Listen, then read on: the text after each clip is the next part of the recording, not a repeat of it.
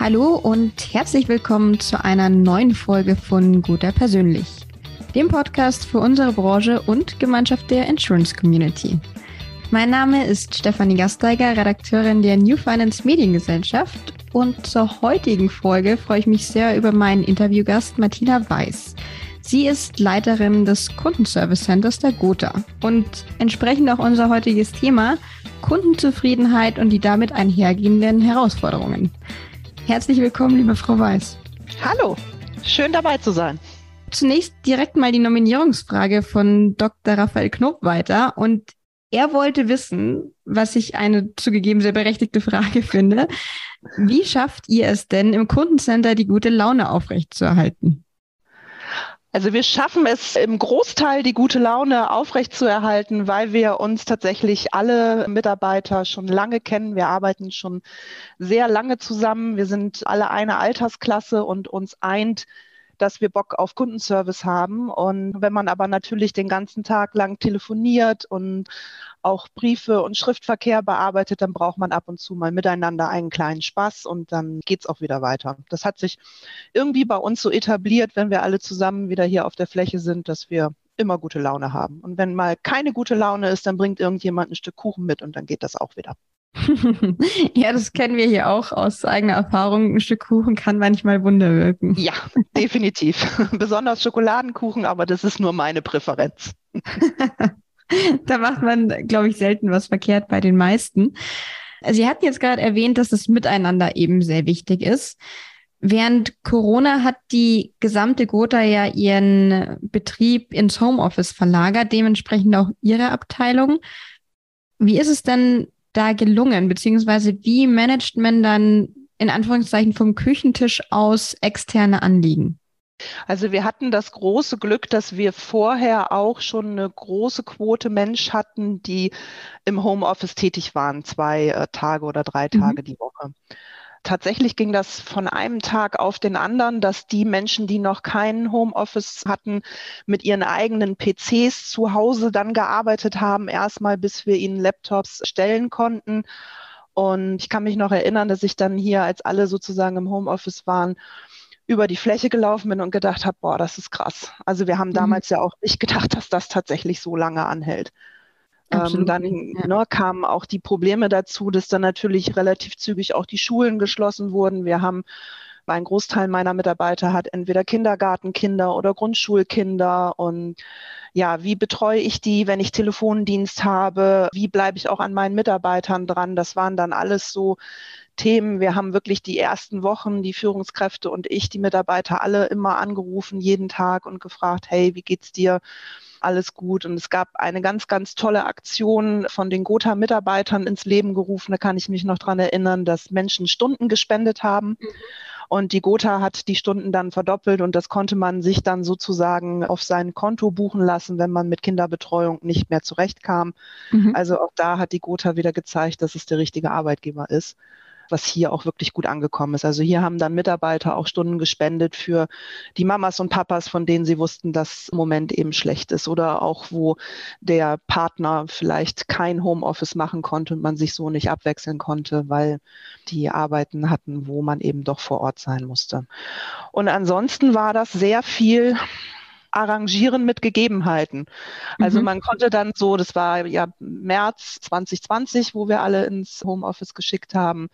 So April, Mai kamen dann die ersten Anfragen, kann ich eigentlich einen Bürostuhl mitnehmen? Ich sitze auf dem Küchenstuhl zu Hause und auf Dauer ist es ein bisschen unbequem. Dann hat man dann, hat man dann gemerkt, ne, man, man sozusagen rechnet damit, dass die Situation nun doch nicht so schnell zu Ende ist. Und äh, dann mhm. hörte man auch von dem einen oder anderen, ja, ich habe mir jetzt eine Büroecke gemacht, ich habe jetzt einen Schreibtisch und einen Bürostuhl und habe mir auch einen Monitor noch besorgt und so. Also das äh, kam dann relativ schnell, dass das die sich arrangiert haben. Und man muss ja immer auch dazu sagen, für die Arbeit, die wir machen, braucht man Ruhe. Ne, das heißt, es mhm. musste dann auch immer ganz klar geregelt sein, wenn Mama oder Papa Telefondienst hat, dann dürfen die Kinder halt nicht stören, in Anführungsstrichen. Und das hat sich eigentlich also dafür, dass das so plötzlich ging und da so viele auch ja private Dinge noch eine Rolle gespielt haben, hat mhm. sich das super gut eingespielt. Es klingt jetzt tatsächlich auch so ein bisschen nach der Musterlösung, gerade wenn von vornherein eben schon so ein Großteil an das Modell Homeoffice gewöhnt war. Und vielleicht spielt es ja auch mit rein, dass man sagt, die Abteilung an sich ist schon sehr lösungsorientiert. Ja, gut, das ist unser Job. Also das stimmt, da haben Sie recht. Ich glaube, es war ein Teil Glück, sehr viel Flexibilität von allen Seiten. Also ob das jetzt hier unsere IT war oder auch meine Mitarbeiter waren. Unser Job ist, Lösungen zu finden. Ob es jetzt mhm. für einen Kunden ist oder auch für einen Vermittler oder was, was weiß ich. Das, das ist das, was wir täglich machen. Das ist auch das, was uns flexibel hält. Und das, das macht uns aber auch aus. Und das, mhm. also wie gesagt, Glück im Sinne von, es hatten schon einige Homeoffice, die haben dann einfach nur fünf Tage die Woche gemacht und äh, Flexibilität, dass wir die anderen auch schnell ins Homeoffice bekommen haben und miteinander diese Zeit gut durchgestanden haben. Glück und Flexibilität waren also die Zutaten. Ja, wenn es funktioniert. und eine ganze Portion Zuversicht und wir schaffen das Mentalität. Wobei wir wieder bei der guten Laune wären. Also das, das zieht sich ja. durch. Ja. es kam dann auch irgendwann der Wunsch auf, ob man nicht Kuchen ins Homeoffice schicken kann. Wir haben das geprüft, aber die Leute wohnen einfach zu weit auseinander. ich bin mir sicher, der Versuch war es wert. Ja. ja, dann kommen wir doch mal zum Kernthema. Also gehen wir ins Eingemachte. Was sind denn erfahrungsgemäß die häufigsten Anliegen beziehungsweise auch Beschwerden von Kundenseite? Wir arbeiten ja in der Lebensversicherung und was Kunden sozusagen gar nicht mögen, ist, wenn der Ablauf ihrer Versicherung fällig wird und es da irgendwie noch zu Verzögerungen kommt. Man muss natürlich, wenn eine große Summe ausgezahlt wird, gewisse Dinge einfach abfragen. Der Kunde muss seinen Personalausweis nochmal einreichen, weil meistens laufen diese Versicherungen ja 20, 30, 40 Jahre. Mhm. Und äh, der Personalausweis, der damals gültig war, ist heute schon lange nicht mehr gültig. Und das ist manchmal tatsächlich für einen Kunden nicht einsichtig, warum das denn noch sein muss. Anderes, also bürokratische Dinge, so will ich sie mal nennen, die vielleicht, wenn man den Job den ganzen Tag lang macht, einem total eingängig sind, weil man einfach weiß, dass man im Zuge von Geldwäsche oder irgendwelchen anderen Prüfungen diese Dinge braucht, mhm. ist jetzt einem Kunden, der die Versicherung vor 40 Jahren abgeschlossen hat, manchmal nicht so ganz verständlich. Ich würde aber sagen, es ist nicht Beschwerde, es ist eher ja, warum muss ich denn das noch einreichen? Und wir mhm. haben aber mittlerweile gute Wege gefunden. Also ich kann eine Anfrage, wenn ich noch irgendetwas wissen will, zu verschiedenen Themen dem Kunden mittlerweile auch aufs Handy schicken. Der kann das da ausfüllen und schickt uns das dann wieder zurück oder wir spielen das über den Vermittler. Also wir haben mittlerweile sehr schnelle Zugangswege gefunden, sodass es nicht zu Verzögerungen kommt in der Bearbeitung. Also wir können das relativ zügig, fast taggenau noch abwickeln. Was ja wiederum, nehme ich an, ein Vorteil ist, wenn man gewisse Anliegen öfter hört, dass sich daraus dann eben schnellere Prozesse auch ergeben. Genau. So ist es tatsächlich auch. Also wir optimieren äh, Prozesse sozusagen, nachdem wir die Mitarbeiter befragt haben, was sind denn so die größten Anliegen, die die Kunden mhm. haben, beziehungsweise haben wir in unserer Telefonie und in der Schrift auch die Möglichkeit, dass die Kunden uns Feedback hinterlassen. Also wir fragen regelmäßig unsere großen Prozesse, Antrag, Kündigung, Ablauf in der Schrift nach. Wie hat der Kunde das empfunden? Mhm. Und wir fragen auch nach jedem Telefonat, bitte nimm dir noch eben eine Minute, lieber Kunde, und bewerte das Telefonat, ob dein Anliegen erledigt worden ist oder nicht. Und aus den Sachen ziehen wir dann Erkenntnisse, zum Beispiel, welchen Prozess müssen wir optimieren oder Müssen wir nochmal in die Arbeitsanweisung oder müssen wir generell einfach nur nochmal mit unseren Mitarbeitern sprechen? Das funktioniert eigentlich sehr, sehr gut. Da sind wir sehr eingespielt mit den entsprechenden Abteilungen, die uns da mhm. begleiten. Kommen wir nochmal kurz zurück auf Corona. Hat sich denn während der Zeit was geändert, was die Anliegen der Kunden betrifft? Ja, also das muss ich ehrlich sagen, das werden die Vermittler sicherlich auch bestätigen können. Es waren viel mehr Anfragen nach, wie hoch ist denn mein Rückkaufswert in der Lebensversicherung und wenn ich das jetzt kündige, wann kann ich das Geld bekommen? Habe ich noch eine Möglichkeit, dass ich den Beitrag stunden kann oder ich mhm. weiß nicht, wie es weitergeht? Und also das waren sehr emotionale Gespräche teilweise, wo Mitarbeiter mir auch gesagt haben, oh, ich habe heute den siebten gehabt, der selbstständig ist, der ein Restaurant oder eine Kneipe hatte oder ein Café. Mhm. Und der mir gesagt hat, ich weiß nicht, wie es weitergeht, ich habe noch Geld für drei Monate, ich muss dann an meine Lebensversicherung, das sollte eigentlich meine Altersversorgung sein. Mhm. Das hat man mal auch, wenn nicht Corona ist, aber in der Häufigkeit war das wirklich schon war das wirklich schon krass. Also man hat immer gemerkt, so kurz nachdem die Pakete von, den Regier von der Regierung beschlossen worden sind und, und diejenigen abwägen konnten, ob sie was bekommen und wenn ja, wie viel, wurden die Anrufe bei uns auch mehr. Mhm. Ne, oder auch Vermittler, die dann gleich mehrere Kunden abgefragt haben mit Rückkaufswert und Möglichkeit sozusagen das zu stornieren und wenn ja, wie lange und so weiter und so fort. Das ist ja durchaus auch ein emotionales Thema, wenn man sich da mit diesen Einzelschicksalen beschäftigt. Wie geht man denn damit um oder wie hält man da? Ich, also ich will jetzt nicht zu salopp klingen, aber da noch die, die gute Laune oder den Optimismus aufrecht. Wie gelingt es in solchen Situationen? Also tatsächlich waren das so Situationen, wo wir viel gesprochen haben. Man muss ja dazu sagen, wir hatten auch in unserem Bereich Menschen, wo die Partner in Kurzarbeit geschickt worden sind und also auch private Ängste, die da natürlich auch mit reingespielt haben. Und wenn ich dann privat auch nicht weiß, wie es für mich weitergeht, in Anführungsstrichen, oder für meine Familie, wenn das nicht klar ist und ich bekomme noch Anrufe, wo auch gesagt wird, oh, wir haben Kurzarbeit, wie sieht's denn aus? Das macht natürlich Angst. Ja, und mhm. das hilft dann einfach nur, wenn man miteinander spricht. Wir haben dann so Formate gegründet, dass Mitarbeiter sich zum Kaffeetrinken virtuell getroffen haben, sich einfach mal 15 bis 30 Minuten ausgetauscht haben.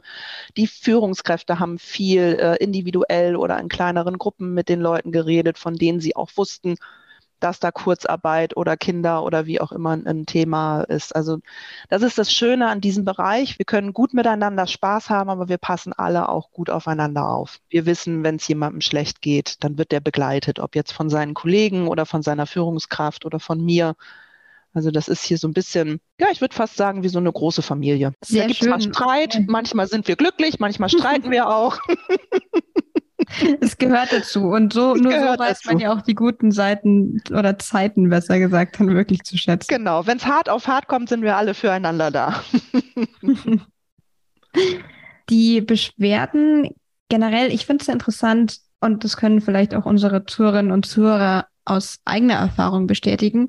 Aber als diese Corona-Welle anrollte, waren die Sorgen am Anfang gesundheitlich und mhm. dann, je länger es gedauert hat, sind die Aspekte eben in den Hintergrund geraten und es wurden eher finanzielle Sorgen, ja. was man ja auch in einigen Branchen sehr gut nachvollziehen kann.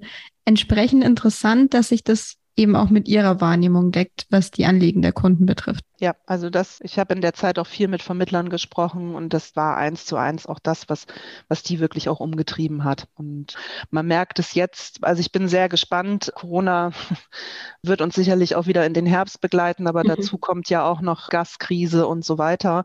Mal gucken, was das macht mit uns allen. Ja, weil Lebensversicherung das ist für die meisten Kunden immer so weit weg. Das habe ich mal abgeschlossen, weil ich das für gut gehalten habe. Aber wenn es hart auf hart kommt, meine Krankenversicherung kann ich nicht kündigen, sonst bin ich nicht krankenversichert. Mhm. Meine Haftpflicht sollte ich auch bezahlen und die Kfz-Versicherung ist auch irgendwie ein Muss. Und dann sind wir schon schnell bei den Sachen, die man vielleicht einsieht, dass man sie haben muss, aber wenn man sie nicht leisten kann, dann ist sich nicht leisten kann, dann ist die Lebensversicherung immer schnell dabei. Ne? was super schade ist, weil die ist ja irgendwie für die Altersversorgung doch gedacht. Ne? Absolut. Und ja. auch da wird es ja leider nicht besser. Nee, genau. Also es ist ein Teufelskreis. Mal gucken. Ja, Sie haben jetzt während unseres Gesprächs schon an der einen oder anderen Stelle den Austausch mit Vermittlern erwähnt. Mhm. Nichtsdestotrotz würde ich jetzt Ihnen gerne die Chance geben, vielleicht auch diese Plattform hier in Guter Persönlich Podcast zu nutzen, um mal einen Appell oder vielleicht auch einen Wunsch den Vermittlerinnen und Vermittlern mit auf den Weg zu geben, welche Beschwerde oder welche Unklarheiten sich kundenseitig vielleicht vermeiden lassen, indem man schon in der Beratung näher darauf eingeht. Gibt es denn da was? Also konkret hätte ich da nichts. Da wäre eher die Bitte, wenn etwas schief ist oder etwas unklar ist, wenn wir was anfordern, wo der Vermittler sich denkt, meine Güte, warum machen die das denn? Nehmen Sie den Hörer in die Hand, rufen Sie uns an, gehen Sie mit uns in Kontakt und fragen Sie nach. Wir finden eine Lösung. Unser Job ist Lösungen finden und zwar an gesetzliche Vorgaben müssen wir uns auch halten, aber meistens gemeinsam im Gespräch findet man die beste Lösung. Ja, das ist doch mal eine Ansage. Mal schauen, ob das auch so angenommen wird. Das wäre schön. ja, dann wäre ich von meiner Seite für heute erstmal mit den Fragen durch. Aber ganz nach guter persönlicher Tradition bleibt noch eine letzte Frage un ungestellt. Das ist allerdings die Nominierungsfrage und deshalb würde ich an Sie abgeben. An wen möchten Sie sie denn richten? Ich nominiere unseren Customer Experience Manager in der Lebensversicherung, den Volker Kremer Und die Frage, die ich ihm stellen würde, wäre, was war dein schönstes Kundenerlebnis?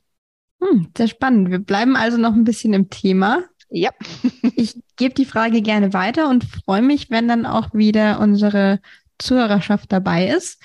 Und Ihnen, liebe Frau Weiß, erstmal vielen Dank für das heutige Gespräch. Und ja, ich würde sagen, behalten Sie die gute Laune bei. Und wenn man das auf die Vermittlerinnen und Vermittler wie auch Kundinnen und Kunden weitergibt, ist da ja, glaube ich, auch schon mal geholfen. Ja, das kriegen wir hin. Vielen Dank, dass ich dabei sein durfte. Sehr gerne.